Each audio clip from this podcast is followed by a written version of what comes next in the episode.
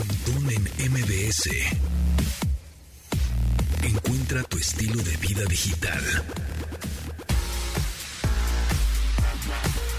Amigos, bienvenidos a este programa de estilo de vida digital cuando son las 12 en punto con 0 segundos de este 23 de febrero de 2022.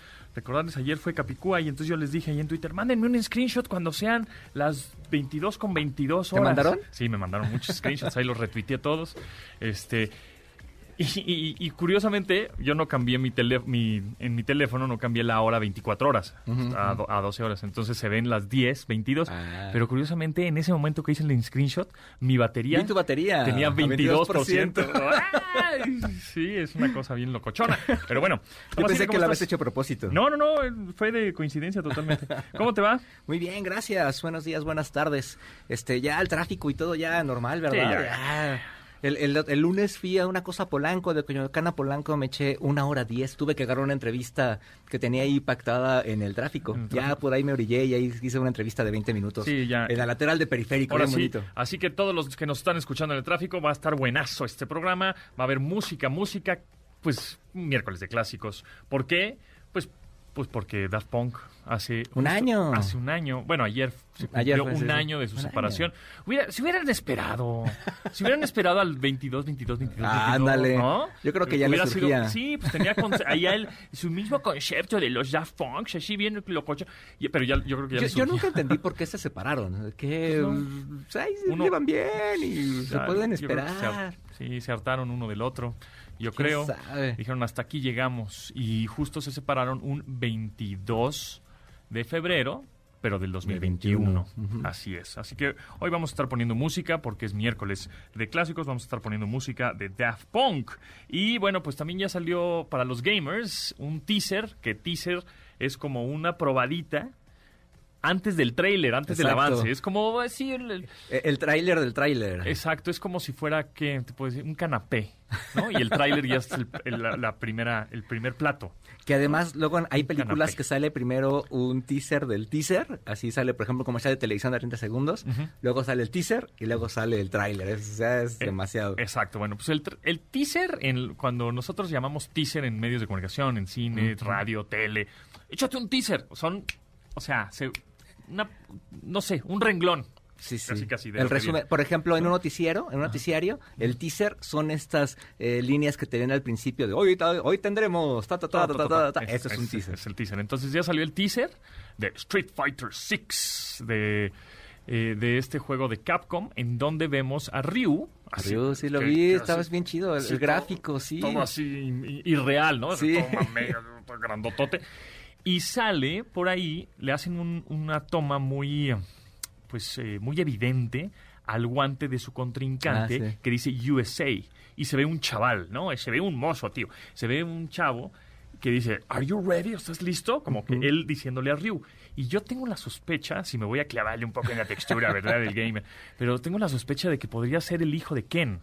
Ah. Podría ser, podría ser, porque es de USA. Ajá, y entonces sí, es como sí, una sí, es como una historia ahí que se repite entre Rocky y Apolo. Como- es decir, igual que así. Rocky, sí, claro. Me late, ¿eh? es una hipótesis que yo tengo, quién sabe. Tiene todo el sentido. Quién sabe, quién sabe, pero bueno, estaremos viendo que esto Y, y además este es uno de los juegos favoritos en México de, lo- de los gamers y desde hace mucho tiempo, ¿no? O sea, cuando salió en Super Nintendo, el Street Fighter 2 fue la revolución. O sea, Ajá. no, que Guy, no, que Blanca, no, yo bien soy bien chido con el Hadouken. Y además en gráficos era el primero que tenía Un poquito este, más, ajá, este, este, este mix del, del gráfico que se movía de un poco veras. mejor, claro, Ajá. ¿no? Y este y tenía el control del Super Nintendo que ya tenía los famosos triggers o estos Ah, botones claro, en los cierto, dedos sí, sí. índices, ¿no? Ajá. Entonces era Ah, con- sí, sí. con- que era como el, el- el- bueno, yo los tenía configurados con el golpe fuerte ahí, etcétera, Árale. ¿no?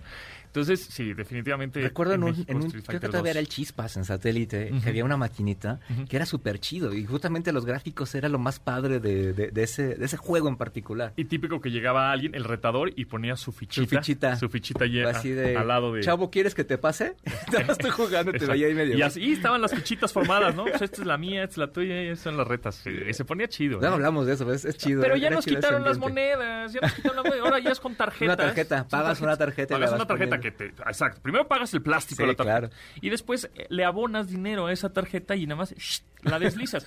Pierde todo el Pierde un chiste. poco el chiste. Pero ahora que tuve la oportunidad de ir al CES, al Consumer Electronic Show de Las Vegas, Nevada, que es esta feria de, de tecnología de consumo muy grande, pues en el tiempo libre fuimos a un lugar eh, grandotote que está justamente en el strip, en uno de los extremos de Las Vegas Boulevard, que se llama Pinball. Y son de estas máquinas de pinball. Ah, vi, vi el video, vi los videos. Y esas sí, son puros de monedas de 25 centavos, ¿eh? Ah, eso es clásico. O sea, tienes clásico. que llegar con tu cambio de, de, de Sí, o bueno, hay unas máquinas que te cambian. estas de o sea, cambio. Exacto, metes 20 dólares, 10 dólares, lo que sea, te salen todas las moneditas y ahí le vas echando moneditas. 20 a los- dólares, qué pudiente, ¿eh?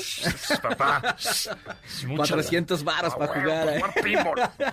Oye, qué padre, qué Sí, es- está padre porque cumple, o sea, todavía tiene esa esencia de Sí. retro, del vintage, de justo eh, muy cerquita del donde salen los helicópteros. Ah, ya, ¿de qué lado? De ese lado, Ajá.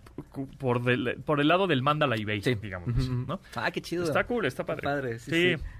Pero bueno, eso es un poco nuestra conversación geek y pasamos a las redes sociales. Ahora ya Facebook ya lanzó a nivel mundial la monetización y los Reels. Ya sabemos que Reels eh, son estos contenidos cortos en video para Instagram y Facebook los tenía en algunas en algunos países y en algunos usuarios. Y ahora ya los sacó para todo el mundo y para todos. Que son videos verticales, además. Videos verticales en formato corto para competir evidentemente contra TikTok, ¿no? Entonces, pero ya lo puedes monetizar, que eso también está muy interesante. Eh, yo empecé a subir Reels justo en Las Vegas hace un mes, ¿no? Dije, a ver, vamos a probar esta función de Reels en Facebook. y, y empecé a subir videitos de, que- de los que ya tenía, ¿no? Y luego de los que ya reciclaste en otras redes sociales. Entonces, los, los empecé a subir y tuvieron muchos, o sea, reproducciones a lo bestia. Dije, ah. Chihuahua. Más está que buenísimo. en las otras plataformas. Mucho más. Dije, ah, carajo, sí, sí me están viendo mucho más aquí. Y este exponencial, o sea, yo tenía, no sé, 80 mil likes, una cosa así, y yo, actualmente tengo 200 mil. Y, y cabe En mencionar mes, que, que, el Facebook no es el fuerte de Pontón, ¿no? No, Pues- es, la, no es la plataforma Pues ya, más fuerte de Pontón. No, era, No era. pero ya lo está haciendo Órale. gracias a los Reels Órale. de Facebook. Es que es un, es un formato padrísimo, ¿no? O sea, te, te quedas viendo ese, ese formato, Ah. le agarraron muy bien. Y si está en la, en la eh, plataforma que estás viendo todo el tiempo, no te tienes que salir a TikTok ni nada, Exacto. pues te, te atrapa. de Y hay muchos creadores de contenido que evidentemente lo que hacen es suben su video a TikTok y luego lo distribuyen en todas Eso es bien común, ¿no? que, que- que ves el mismo video en una Sí. plataforma que en la otra. Y con el este logo de TikTok. Sí, por y- lo menos quítenle la marca de agua, no sean así, ¿no? Pero bueno, este está interesante porque ya está a nivel mundial, ya está para todos los usuarios. ¿Quién lo puede y ya- monetizar? Y ya puedes monetizar. Pues, eh, según yo, cualquiera, ¿eh? Ok. Este, según yo, ya cualquiera puedes monetizar. No debes de tener la versión este pro- profesional ni nada por el estilo. No, no, no, no, nada más tienes que cumplir algunos aspectos Sí, que los te que pide, piden, lo que te pide Facebook de voy a poner tu cuenta, Y usuarios, ¿no? Debes tener cierta cantidad de usuarios, etcétera, etcétera. y que no, eh, obviamente que los videos que subas no infrinjan derechos Ah, de autor. ¿no? No, música y eso debe estar. música y este, exacto. Entonces eso no los vas a poder monetizar, pero está inter- interesante porque además tú dices, ¿cómo? ¿Van a monetizar videos tan cortitos? que friega! O sea, voy a meter un, video, un, un anuncio de 15 segundos para un video de un minuto, no, friegues. Pero no, este, van a ser eh, eh, anuncios de 3 segundos, 5 Sí. segundos máximo. O sea, Sí, sí, las interrupciones van a ser mucho más este, No, súper cortas. bien, ¿no? Entonces bien. Está, está interesante. Hay que nos aviguen, nos- los amigos de Facebook que sabemos que nos oyen ahí para que nos Y continuando más. con redes sociales, pues ya está el nuevo botón, El el, famosísimo botón de Twitter Mucha nuevo. duda. Muchas dudas. A mí fíjate que nada más me aparece en web, a ver si en, en la aplicación. Sí, sí, aparece, pero aparece, por ejemplo, y además yo no sabía que lo podían Hasta ver los demás usuarios. No, no. Fíjate en la aplicación, en móvil no me aparece. Sí, a mí sí. ¿Te, te aparece en móvil? Pero sola, o sea, solamente cuando, cuando me responden a mí Ah, una... eso, ah, eso, eso hay que aclararlo. Es bien importante. Es un nuevo botón que es una flechita de color naranja que va hacia abajo, o sea, como que apunta hacia abajo y es le llaman en inglés the voting, o sea, como que votos negativos Así para es. que esa respuesta no aparezca este Hasta arriba. hasta arriba y es la que se genere y- y- pues, y va generando, digamos, inteligencia para que siempre que te responda esa persona o esa temática y demás se quede hasta abajo. Hasta abajo, exacto. Porque los, los usuarios eh, votan eh, de manera negativa a esa respuesta porque es una respuesta que no aporta nada, que malinforma, que genera violencia, que, etcétera, ¿no? Entonces, tú como usuario dices, "Ah, esto está muy chafa. Esta respuesta que le están dando a Tomasini de ese tweet, la voy a ir bajando. Un tipo como Reddit, más o menos.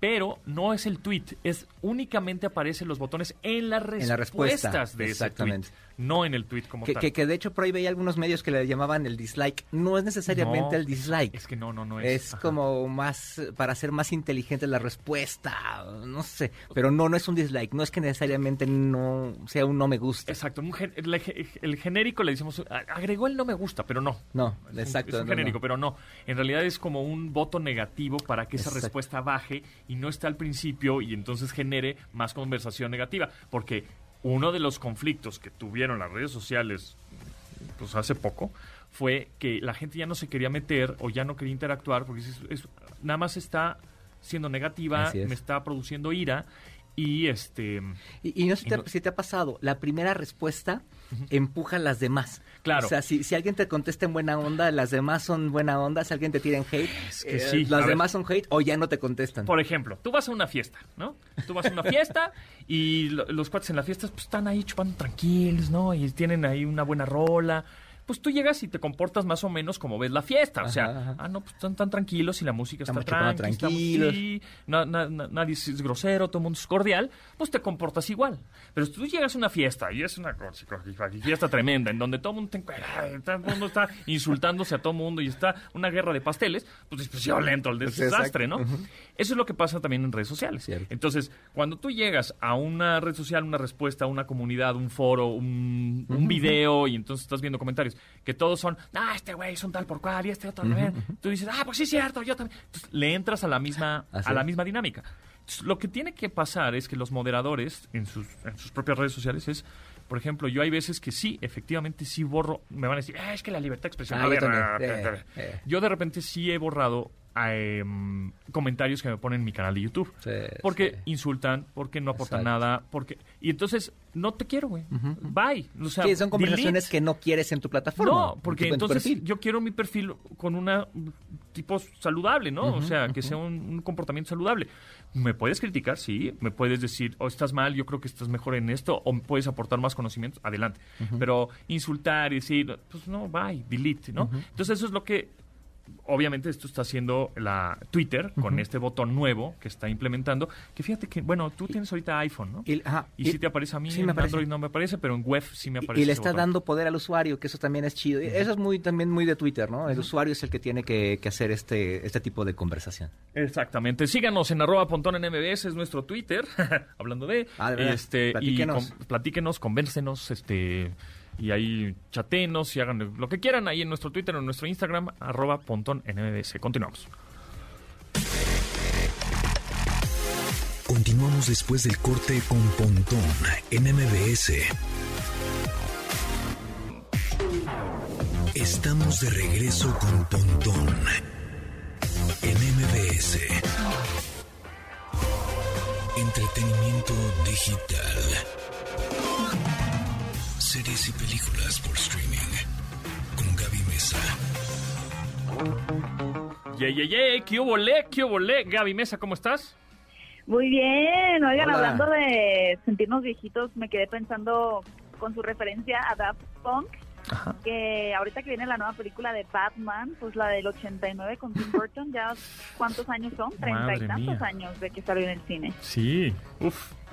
Además, eh, eh, eran las, eran las épocas en las que las estrenaban primero en Estados Unidos y tú la veías seis meses después aquí. O un año. Entonces esa, esa película me acuerdo mucho porque estaba de moda Batman, este traían las camisetas de Batman, ese tipo de cosas, y tú no habías visto la película. En ¿no? los cinemas, Viveros ya, ya 2001. estaba toda la mercadotecnia, ¿no? Sí. Oigan, y una noticia súper interesante de Batman es que, pues, como ya seguramente muchos de ustedes saben, el próximo 3 de marzo, que ya es la siguiente semana, vamos a poder ver la nueva película de Batman protagonizada por Robert Pattinson, quien en una reciente entrevista confesó que le costó trabajo encontrar la voz de Batman, ¿no? Porque finalmente creo que como audiencia todos estamos a la expectativa de cómo va a sonar ese nuevo Batman, qué, qué, qué tonos, qué matices misteriosos le va a dar, ¿no? Es que como que él está muy bonito para hacer una voz tipo Batman, ¿no? Como que no te lo imaginas tan, Exacto. tan áspera, ¿no? Y dice justamente que al principio como que intentó varias voces incluso una que era como más susurrada, ¿no? Como un poquito más sensual, me imagino yo, pero que de plano dijo, ok, no, esto está, está horroroso, está horripilante, y que ya cuando tenía el traje puesto y que estaban un poquito más ya avanzados en la producción, como que el traje mismo le, le dictó, ¿no? El, el tipo de modulación y el tono que tenía que utilizar para tener esta nueva interpretación, porque quería alejarse de lo que ya han traído, pues, eh, actores, eh, obviamente, como Christian Bale, como Michael Keaton, como George Clooney, etcétera, pero también menciona que no se siente tan mal porque eh, Christian Bale también eh, no fue tan sencillo para él en la trilogía de Christopher Nolan al inicio encontrar su voz, que incluso si nosotros escuchamos el tráiler, el tráiler original de Batman Begins con, eh, con Christian Bale, vamos a notar que es una voz distinta a la que finalmente termina utilizando en la película. Entonces, pues yo creo que sí ha de ser un reto para los próximos Batman o todos los actores que han sido Batman, más allá de la interpretación, etcétera, la voz, ¿no? Pero mejor que George Clooney cualquiera, ¿no? Sí, George Clooney. sí, ha de haber sido algo, algo bastante complicado, pero bueno, ya muy pronto vamos a poder ver esta, esta película. Oye, tengo una duda de, de, de esta película. ¿Qué diferencia hay con Batman y de Batman? ¿Son diferentes? ¿Es lo mismo? ¿Es el mismo universo? ¿Va a ser continuación? Como ¿Qué va a ser? Es reboot, ¿no? Mira, esto funciona más un poquito bajo la línea del Guasón. Como ustedes recuerdan, pues el último Batman que vimos en la pantalla grande y también en plataforma de streaming con el corte de Zack Snyder de la Liga de la Justicia es la película, es, perdón, el Batman interpretado por Ben Affleck, a quien vamos a ver regresar en la película de The Flash, donde también va a aparecer, ¿no? En este, eh, pues sí, multiverso, el Batman de Michael Keaton. Ahora, el Batman de Ben Affleck pertenece a este universo extendido de DC. Sin embargo, el Batman que está trayendo Robert Pattinson es un Batman ajeno. Es como una obra más autoral, como mencionó, al estilo de Joker, que fue dirigida, dirigida por Todd Phillips, y finalmente pues termina siendo un, un creador, en este caso Matt Reeves, el director también de la trilogía del planeta de los simios, quien quiere aportar su visión como mucho más eh, artesanal, por así decirlo, de Batman, ¿no? Pero no, no está Pero no está en ninguno de esos universos, no está en el universo de... No comparte el universo, Okay. exactamente. Ni- ni siquiera que es del una Guasón. Muy buena pregunta, ¿eh? Porque luego la, la, el público es muy fácil que, que nos lleguemos a confundir de, oye, pero que no era Ben Affleck y como que Michael Keaton, ahora sobre todo que están mezclando universos. Pe- Pero no es el no. universo que vimos en, en The Joker, eh, o es ah, totalmente aparte también. Pues eh, en teoría esa parte. Por el momento, hoy, hoy, 23 de febrero, esta parte. Pero ya sabes luego cómo empiezan a, justamente, ¿no? El, el Batman de Michael Keaton antes no tenía nada que ver Ajá. con el Batman de Ben Affleck o con el Flash de Ezra Miller y ahora los van a, a incorporar. Entonces, de momento, esta película con Robert Pattinson es una que vive aislada de lo que estamos viendo, por ejemplo, con la Liga de la Justicia, con la serie de Peacemaker, que también está conectada, con Wonder Woman, con Gal Gadot. No, esto es una película completamente aparte, por lo menos hasta ahora, de no ser que luego los mezclen y ya sabes que tengamos como una combinación eh, con Como. Spider-Man. Pues Exactamente. está bien, yo creo que está bien que esto Está sea chido, como un, yo también un- pienso un de- que- desde cero o algo nuevo, diferente, utilizando a Batman. Porque al ¿está bien? final cuando consumías estos cómics, los consumías así, comprabas cómics de diferentes universos de Batman. Entonces eso era eso era chido, eso era parte de la experiencia de, de los cómics en los 90, a principios de los 2000. Sí, ya, ya no es ¿cuál es tu Batman favorito? sino ¿cuál es tu universo favorito? Ay, güey. Sí, sobre todo que ha manejado diferentes eh, estilos, ¿no? Obviamente ha habido eh, personas como eh, Frank Miller, quienes han aportado una visión mucho más eh, oscura, que finalmente es de la que se han agarrado los nuevos directores para retratar a ese Batman que ya se separaba mucho de este ¿no? Que habíamos visto en la televisión, que era como un Batman mucho más heroico, mucho más caricaturizado.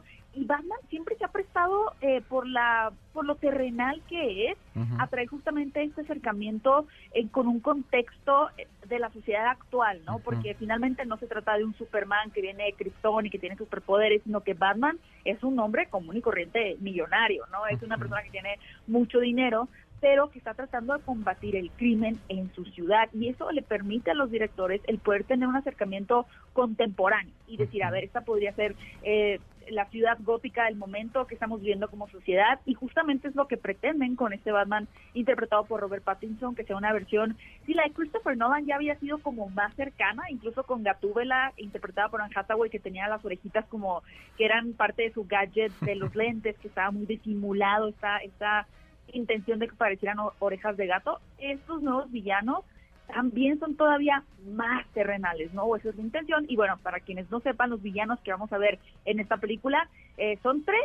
Vamos a considerar a Gatúbela villana, aunque es villana aliada, ¿no? Usualmente juega el rol también de aliada de Batman. tienen una relación tóxica Batman amor, y Amor-odio. tóxica. Tenemos al pingüino interpretado por eh, Colin Farrell con muchísimos eh, prostéticos y mucho maquillaje. Y el gran enigma que es el, el Riddler, ¿no? Que es interpretado por Paul Dano, que promete ser pues un gran, gran villano dentro de esta primera película porque al parecer se está en pláticas bastante, bastante cercanas de que se convierta en la primera película también de una trilogía con este Robert Pattinson. Ok, ok. Oye, también vi eh, que está interesante este Daniel Radcliffe que le va a dar vida a Will Old Jankovic en un en una serie, una biopic, en una, bioserie, ¿no? Sí, sí, también es muy curioso, ¿no? Porque luego cuando hacen biopics de, personajes que están todavía como vivos, suele ser como muy interesante. Y a mí lo que me llama la atención, y, y quizá finalmente eso pueda ser uno de los proyectos que, que termine de visibilizar a Daniel Radcliffe fuera de Harry Potter, ¿no? Porque de hecho, ahorita que estuvimos en la pandemia, tuvo varias películas como una que era Escape de Pretoria, donde él contaba la historia de, este personaje que escapaba de una cárcel, una película como más de persecución, de acción, y también eh, una película que se llamaba como unas pistolas, Machine Gun. Además, esa duró bien poquito. Esta vez estuvo en cines y esa duró muy poquito.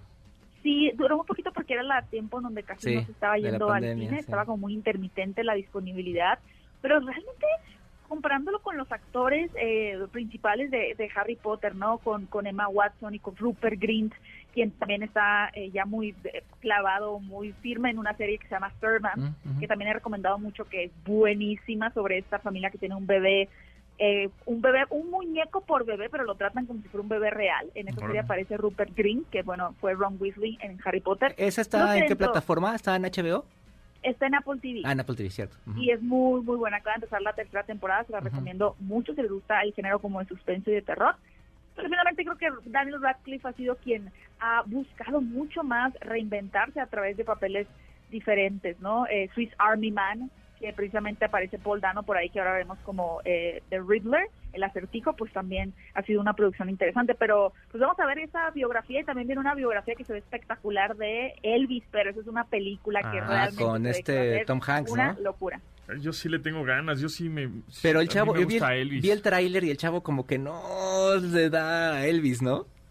Ay, a mí sí me gustó, a mí sí me gustó mucho su sí me gustó mucho la, la, personificación. Yo le tengo miedo de que sea Tom, que salga Tom Hanks y ya le den la torre a la película, pero pues a ver, se, ve interesante no ver. Bien Tom Hanks. No sé, ya como que. Ya está muy choteado. Ya está muy choteado. muy usado? hace las cosas muy fresas, no sé, a ver, a ver qué tal. Además hace mucha biografía él, entonces eh, como que a ver cómo le sale la fórmula. Pero sí, súper interesante conocer. Además esa época de la vida de Elvis del inicio y demás que pocos conocen, parece que la van a explorar chido Eso está padre. Sí, a mí, a mí me gusta, me gusta Elvis. Y por otro lado, ya en un mes también, el 24 de marzo, sale la serie de Halo, de este eh, basada en este videojuego súper exitoso en Microsoft. Sale en Paramount Plus.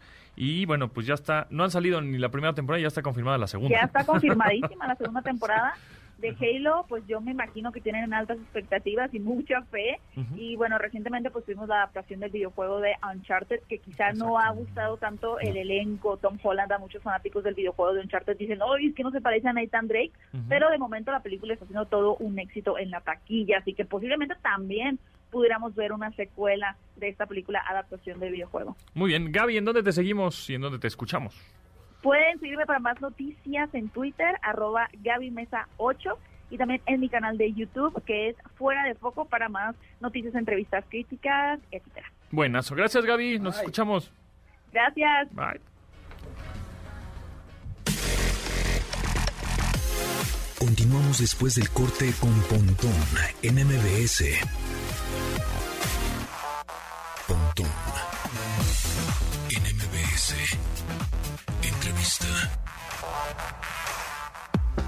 Amigos, en esta ocasión me da mucho gusto presentarles a Alejo López Croset, que es director regional de ventas de Dynatrace. Alejo, ¿cómo estás? Un gusto tenerte por acá.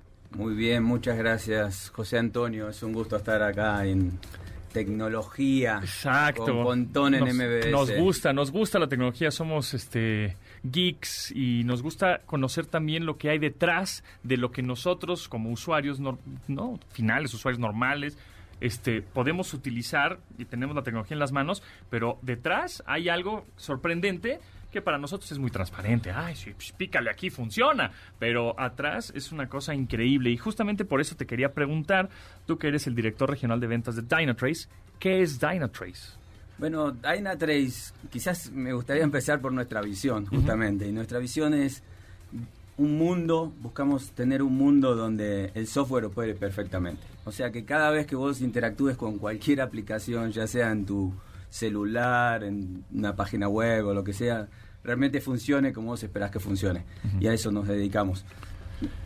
Eh, ahí Dynatrace es una empresa que produce una plataforma inteligente de software y ayudamos a los innovadores de las grandes empresas a lidiar y controlar, digamos, la complejidad de la nube y acelerar la transformación digital. Para que sus colaboradores, empleados, usuario final, sea transparente el uso, ¿no? O sea, sea bueno, interfaces fáciles, amigables, intuitivas y que y que no haya frustración, porque luego los usuarios o empleados o hasta los mismos CIOs, ¿no? Este, los directores de sistemas de las compañías se frustran. Ay, no puede ser que este software no sirva y entonces es una bronca. Dynatrace entra al quite y dice, yo te resuelvo esto. Exactamente, eso es lo que hacemos. Tratamos de que esto sea, bajarle el nivel de complejidad de todo esto, porque sí hay mucha gente atrás. Eh, sabemos que la automatización viene, es un tema que, que está viniendo y que está cambiando la forma de los trabajos. Ya los trabajos van a cambiar, ¿no? Mucho vamos a necesitar otros skills. Exacto. ¿Y por qué? Porque hay empresas como Dynatrace. Y Dynatrace automatiza un montón de tareas manuales que te permite hacer muy simple y menos complejo eh, toda esta nube que, que tenemos y que podemos utilizar, ¿no? Ahora es importante mencionar que no es sus clientes no son nada más compañías tecnológicas. ¿No? No, o sea, son los que dan servicios a, no sé, turismo, este restaurantes, todos. ¿no? Es que hoy en día, eh, como bien lo estás diciendo, claro. el turismo, los restaurantes Sí. o, o cualquier industria se está transformando en una empresa de software también. Claro. Porque realmente la conexión con el usuario final está siendo a través de algún software, o por lo menos buena parte de las transacciones que realizan se realizan a través de un software, que ya otra vez puede ser en la web o en, o en, o en los eh, celulares hoy, ¿no? Entonces, realmente hoy las empresas se tienen que transformar, pues si no, se van quedando afuera, ¿no? Si realmente no están metidos en el software, se van quedando afuera de la oportunidad del e-commerce, ¿no? Como por ejemplo, ¿quiénes son tus clientes? O sea, para no decir, no, pues es que esos son clientotes enormes y son tecnológicas que yo... ¿Quiénes son tus clientes? No, tenemos, De todo. eh, la verdad que no puedo dar nombres, lamentablemente, pero, pero sí tenemos de muchas industrias. Obviamente que la parte financiera es muy importante porque eh, está con tecnología, pero tenemos las empresas financieras tradicionales, pero también las fintech, que Sí, hoy están los- apareciendo de una forma muy fuerte, ¿no? Claro. Pero, así como bien lo dijiste, también empresas de entretenimiento que se dedican a, no sé, al tema de cines, al tema de turismo. Obviamente el retail es muy importante y el cambio en el retail fue fuerte. Claro, a ver, a ver si estoy entendiendo. Entonces, yo abro mi... Voy a comprar unos boletos de cine. Ahora que viene Batman. Viene Batman la próxima Viene semana, ¿no? Y entonces voy a comprar mis boletos de cine, abro yo la aplicación y dos boletos, este, pongo mi tarjeta, mi número de tarjeta de crédito, ta, ta, ta, ta, ta, que quieres palomitas, no, me las compro en el cine y me lleva todo este viaje, este journey de usuario, pum, ya, tengo mis boletos, me llega mi Q- código QR, transparente, yo llego a ver Batman ese día de la próxima semana, entro y lo veo.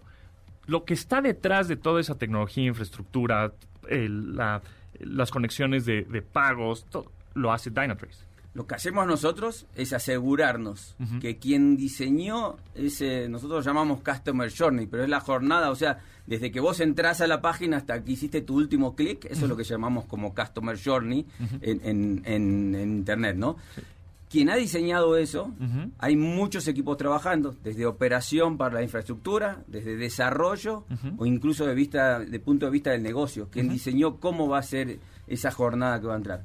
Nosotros lo que nos aseguramos es que todo eso esté funcionando bien. Tenemos software automatizado que entra y mira si realmente las aplicaciones están funcionando como vos esperabas que funcionen y en los tiempos que vos esperabas que funcionen. Ok, ¿y si no? Y si no, te alerto. Ah, e, este botón específico está tardando, tardaba tantos milisegundos, está tardando tantos más. Tenemos un problema, buscamos nosotros la causa raíz porque nuestra plataforma inteligente tiene inteligencia artificial. Nuestra inteligencia artificial se llama Davis. Tiene nombre, es Davis. Entonces Davis nos ayuda a encontrar dónde están los problemas. Y Davis nos dice, eh, tienes un problema aquí que está tardando más y genera, y, genera dos cosas, ¿no? Uno, primero permite ver cuántos usuarios están siendo afectados en ese momento. se lo damos a la parte de negocio. Estos son los usuarios que están afectados. Y, te aparece el nombre, es increíble, pero puede llegar a nivel del usuario exactamente de dónde está entrando, ¿no? Y eso se lo damos a la gente de negocio para que ellos puedan actuar y, y interactuar con esa persona, y decirle, estamos teniendo un problema en este momento y quizás ver qué, qué hacen pero por el otro lado, trabajar con la gente de desarrollo y de tecnología. Interfase gráfica. exacto, para que arreglen el problema y les decimos dónde está y de dónde pudo venir. Y es que además el ejemplo que ponías es muy importante porque tiene que ver con muchas cosas, ¿no? O sea, uno es una sola tanda, pero tiene que ver con que tiene, que revisar la disponibilidad de los lugares tiene que revisar que la lana este, se deposite donde va, que la tarjeta pase. Son muchas cosas que tienen que ver en una sola cosa. Ahora, Davis, ¿en cuánto tiempo detecta un error? Davis puede hacer análisis de billones de transacciones en segundos. O sea, es muy rápido y te lo puede dar muy rápidamente y además guarda el patrón con el que venías trabajando. Entonces, si ve que el patrón no es el que, el que debe ser, ya te alerta. Y una vez que te alerta, busca cuál es la causa raíz. Y, pero muy bien lo dijo Carlos y es, acá lo que se busca es la trazabilidad en tu end, porque no es un uno piensa que hay un sistema atrás y eso no es así. Hoy se maneja mucho con servicios en la nube y un servicio llama a otro servicio, otro servicio otro servicio y a otro servicio y quizás hay un servicio que es el que está fallando y, ahí es donde hay que arreglar, ¿no? Que puede ser yo tuve que ir a ver con la tarjeta de crédito si tiene crédito. y, eso me la da la tarjeta de crédito. Entonces yo, yo estoy interactuando atrás no solo con sistemas de mi empresa, sino con sistemas de otras empresas.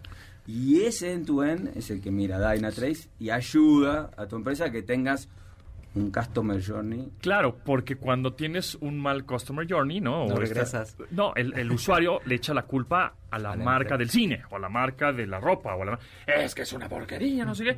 Oye, pues yo no fui el problema, fue la marca que está detrás de mí haciendo la infraestructura, y ahora, pues Dynatrace, por supuesto, si tienes Dynatrace no va a pasar nada de eso. Exactamente. Eh, lo que buscamos, por ejemplo, nuestro propósito. Te puedo decir, nuestro propósito es habilitar interacciones digitales impecables y seguras. Porque el otro tema es la seguridad, ¿no? Claro, sí, ciberseguridad, por supuesto. ¿Y cuáles son los retos y desafíos? O sea, esos, eso hacia allá van, ese es el objetivo. Pero dentro de ahí al objetivo hay mucho reto, ¿no? Sí, por supuesto. Eh, esto no es una implementación, aunque es, muy se sorprenden nuestros clientes que cuando instalamos realmente los agentes que van en, en los servidores, ¿no? en la parte física, es muy rápido cómo recolecta la data y, puede empezar a interrelacionar cómo interrelacionan estos servicios y empezar a tomar los patrones. Entonces realmente es muy simple en la implementación y empezamos a detectar las causas raíz. Y una vez que detectamos la causa raíz, ahí sí tienes que ir a ver a cuál fue el problema y arreglarlo, ¿no? Ok, y entonces no tengo que ser una empresa tan grande como un...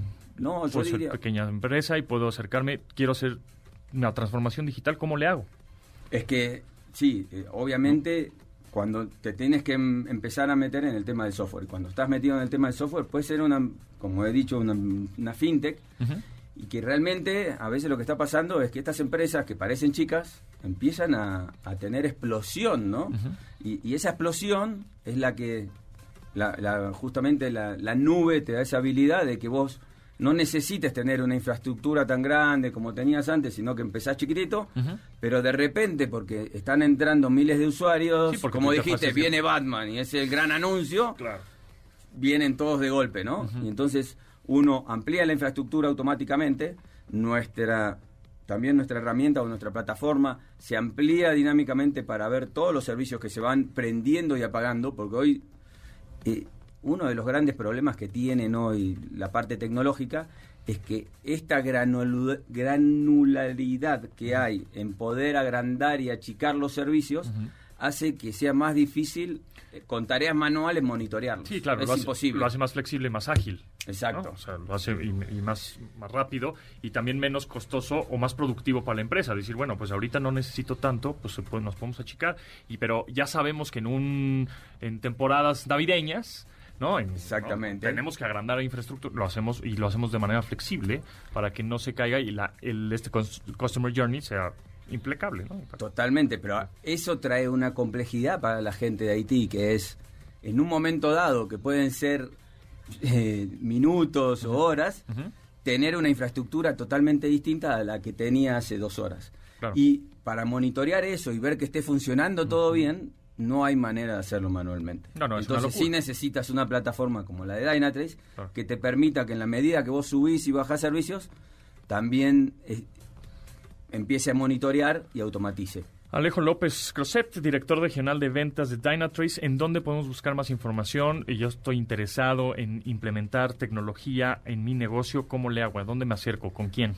Se acercan con nosotros en dynatrace.com. Ahí pueden tranquilamente empezar a interactuar con nosotros eh, y, empezar a ver cómo son las, eh, esta plataforma realmente.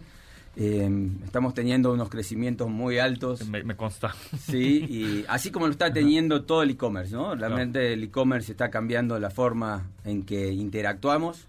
Eh, yo que tengo 52 años, quizás eh, trabajo de otras formas con la tecnología, ¿no? Y uno está quizás menos acostumbrado, pero veo en mis hijos, en, en las generaciones más jóvenes, la interacción es muy grande y, realmente, bueno, por ahí pueden interactuar con nosotros y, encantado de estar aquí con tu audiencia para charlar un poquito del, pues te tendremos, user experience. Sí, pues creo que es algo muy importante que tenemos que empezar a conocer y entender tanto el usuario final como las empresas pequeñas y grandes. Es decir, es necesario porque este ya es parte de la vida. Si no estás en digital o no está, hiciste esta transformación a software, y automatizar este, cosas y talachas que luego tenías a un humano ahí sellando un papel. No, no, no, eso no lo vas a poder hacer. Entonces, de verdad que te vamos a tener ahí más seguido para que nos sigas platicando y nos sigas este, convenciendo de que esto es lo que tenemos que hacer. Eh, Alejo López, muchas gracias, de verdad. No, muchas gracias a ustedes. Un placer estar contigo y un saludo a toda tu audiencia. Muchas gracias. Gracias. Continuamos después del corte con Pontón en MBS. Estamos de regreso con Pontón en MBS. No lo sueñes más. Atrévete a viajar con Stephanie Lewis. La Lewis, ¿cómo estás? ¿Cómo te va? Es el Pontón y el Carlos. Ese. Charlize. ¿Cómo estás? ¿Cómo, te va?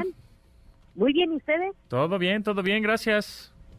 Yo, hoy, hoy no fui a cabina, pero eh, ¿qué les va? Eh, hoy les quiero platicar sobre el tema del fraude de Airbnb. Ah, sí. A ver, ¿cómo está? ¿Qué está pasando? Porque justo hoy, justo hoy, me metí a Airbnb.com y dije, a ver, ¿qué hay? Unos así, unos destinos locochones.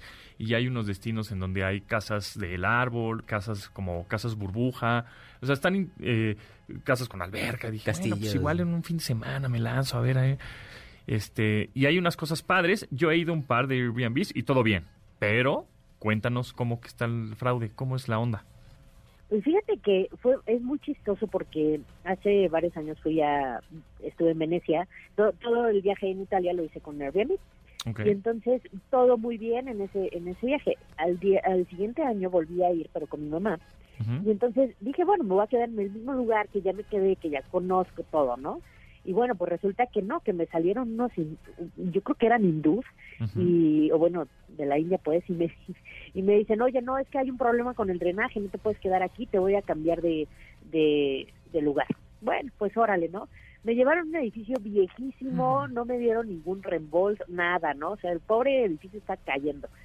Y entonces me meto a investigar un poco más y pues resulta que sí, que hay una red que opera desde Chicago y hace este tema de sacar fotografías de, de inmuebles que, que se ven padrísimos, tú lo rentas, tú vas como confiado, te responden muy bien, todo el rollo, pero llegando al, al lugar, pues te dicen, oye, ¿sabes qué? Que, híjole, se averió la tubería, no sé, lo que quieras, y, pero te voy a tener que cambiar de lugar, ¿no? Y entonces te llevan a un lugar chafo, que no tiene nada que ver o que está a cierta distancia considerable del lugar que ya habías alquilado, ¿no? Entonces se empezó a dar esta modalidad y obviamente pues tú metías tu queja Airbnb pues en lo que te contestaban y todo, pues, en realidad no se resolvía nada y pues mientras ellos pues ya habían hecho lo suyo, ¿no?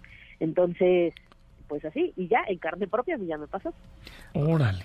Fíjate, yo, yo conozco otra, otra modalidad, conozco una persona en particular que le, que le pasó, una, una, una persona con la que trabajo directamente, este, que se metió a Airbnb, este, vio una, una propiedad, este, y cuando hizo el contacto, eh, le mandaron otra página que era una imitación de Airbnb. Y ella lo como un phishing.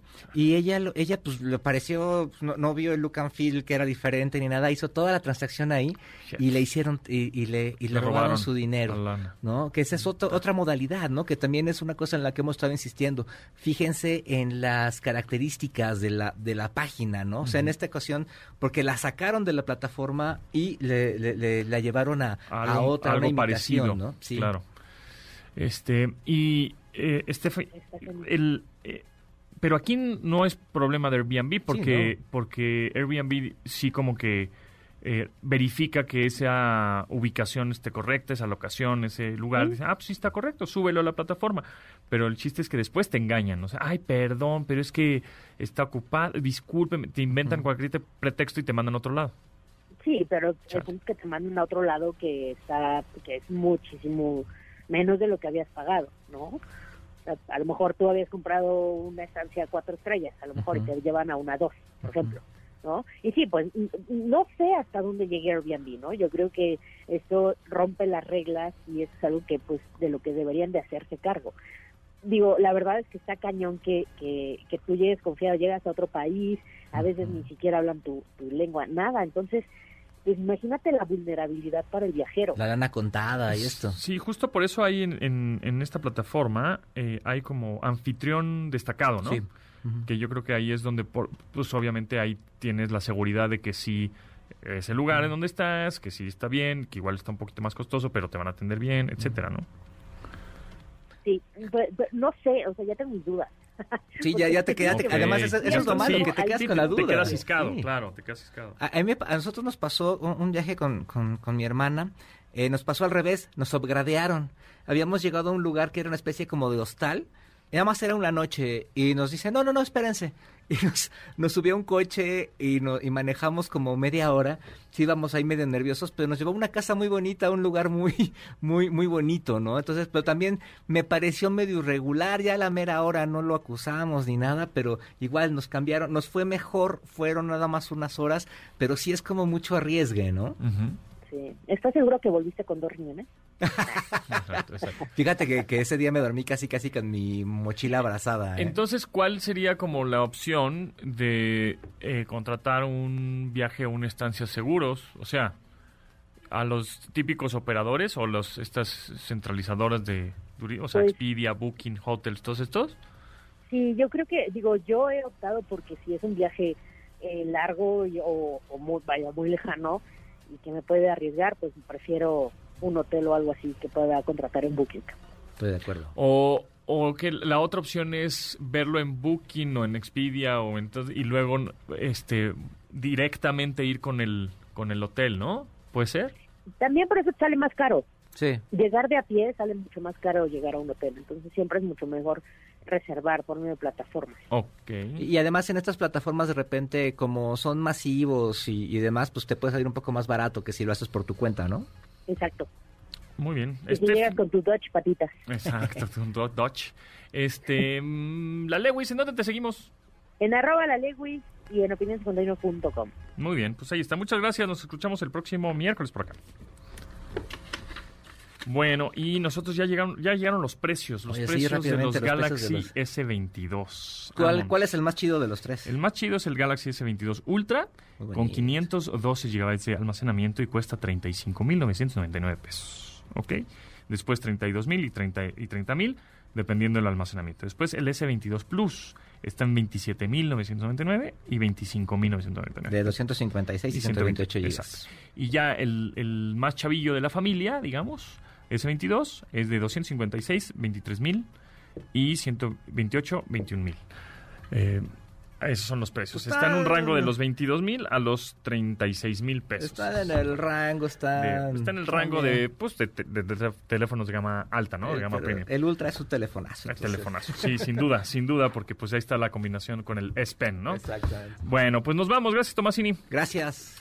Gracias a Janine, Memo, Luis Cincel, Marcos y Beto en la producción de este programa. Se acaba con Manuel López San Martín en Noticias MBS. Pásenla muy bien. Mi nombre es José Antonio Pontón. Lávense las manos. Bye. Pontón en MBS. Te espera en la siguiente emisión.